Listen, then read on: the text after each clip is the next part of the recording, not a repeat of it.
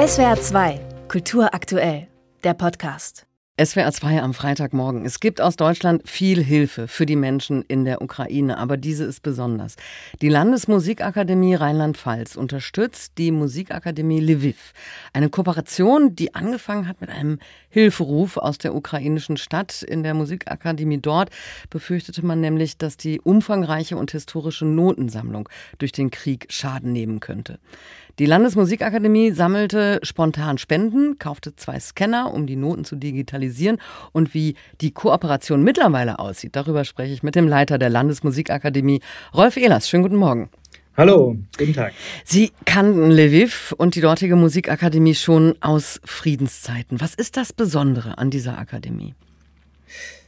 Ja, tatsächlich kannte ich diese Akademie durch Besuche aus meinen Studentenzeiten, die lange zurückliegen, weil Lviv die Partnerstadt von Freiburg ist.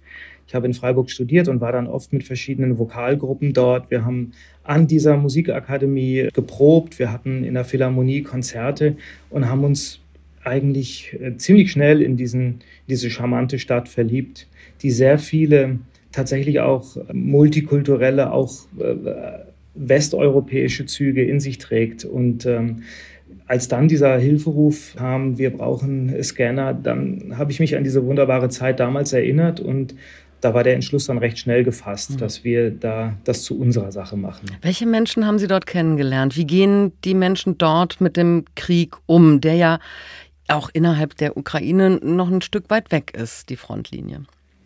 Ja, schon. Also zunächst mal waren wir natürlich glücklich, dass wir überhaupt jemanden kennenlernen konnten.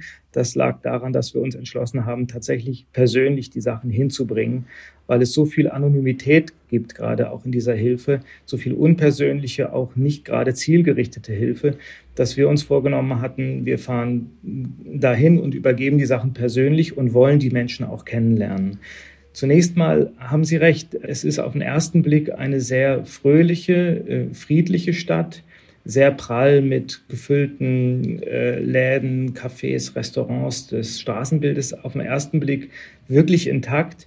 Vielleicht sogar noch lebhafter als sonst, weil man einfach auch wissen muss, dass viele, viele Ostukrainer zunächst mal in die Westukraine flüchten. Also ist Lviv auch ein Zufluchtsort von Menschen aus eben Kharkiv und in Kampfgebieten im Osten.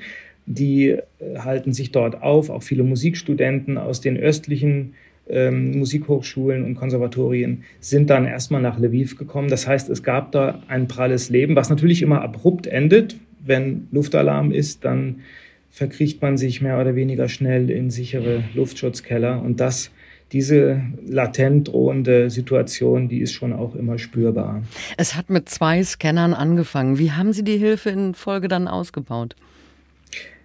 Ja, wir haben die Menschen kennengelernt, unter anderem allerdings auch einen Arzt im Militärkrankenhaus, der immer pendelt zwischen Kampflinie und Militärkrankenhaus. Und der hält uns immer auf dem Laufenden, was er ganz konkret gerade an Material benötigt. Und das nehmen wir hier entgegen und versuchen das über gewisse Kanäle dann auch zu besorgen. Das ist meistens sehr teuer.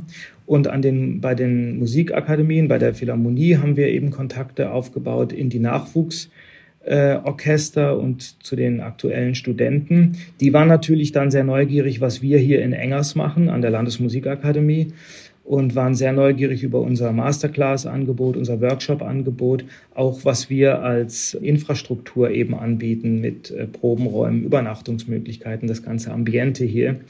Und da sind sehr viele, sehr schöne Begegnungen auch hier in Rheinland-Pfalz daraus entstanden. Weil viele Menschen aus Lviv dann zu Ihnen gekommen sind und Sie sie dann äh, als Gäste in Empfang genommen haben. So viele eigentlich nicht, denn die Reise ist auch wahnsinnig beschwerlich und junge Männer werden nach wie vor eigentlich gar nicht aus dem Land herausgelassen. Also wir hatten im Januar einen unfassbar guten, talentierten Klarinettenstudent hier ähm, beherbergt im Rahmen einer Masterclass. Wir hatten dann im äh, April drei ganz tolle junge Flöter aus Lviv, aus dem Nachwuchsorchester. Und wir hatten, und das war eine Initiative der Landesregierung selbst, im Juni das Jugendsinfonieorchester der Ukraine hier in Engers mit zwei Konzerten in Rheinland-Pfalz. Das waren so die Highlights. Jetzt kürzlich hatten wir nochmals eine Kammermusikakademie des Jugendsinfonieorchesters der Ukraine hier beherbergt und hatten noch zwei junge Sängerinnen aus Lviv quasi eingeladen. Unser Freundeskreis übernimmt dann immer die Kosten, weil man den jungen Menschen natürlich nicht zumuten kann, außer dieser abenteuerlichen und beschwerlichen Reise dann auch noch die Gebühren, die normalerweise aufgerufen werden, dann auch noch zu stemmen. Also es ergaben sich wirklich viele tolle Verbindungen, die wir in Zukunft ausbauen werden und hoffentlich auch dann äh, in Friedenszeiten weiterführen können. Wenn es um den Ukraine-Krieg geht, dann wird immer über Waffen gesprochen, mit denen der Westen dem Land helfen soll, auch mit medizinischem Material, was sie ja auch bringen. Aber diese Begegnung jetzt auch bei Ihnen in der Landesmusikakademie ist ja auch etwas ganz Besonderes. Die Menschen kommen mal raus aus dem Land, sie sehen was anderes und es gibt Musik. Was kann Musik im Krieg leisten? Also gerade für die jungen Ukrainer hatte ich das Gefühl, kann die Musik wahnsinnig viel Mut machen. Sie kann Patriotismus kanalisieren, aber auf eine gesunde, schöne, friedliche Art. Das waren ganz tolle Stimmungen, die wir da auch mit beobachten konnten.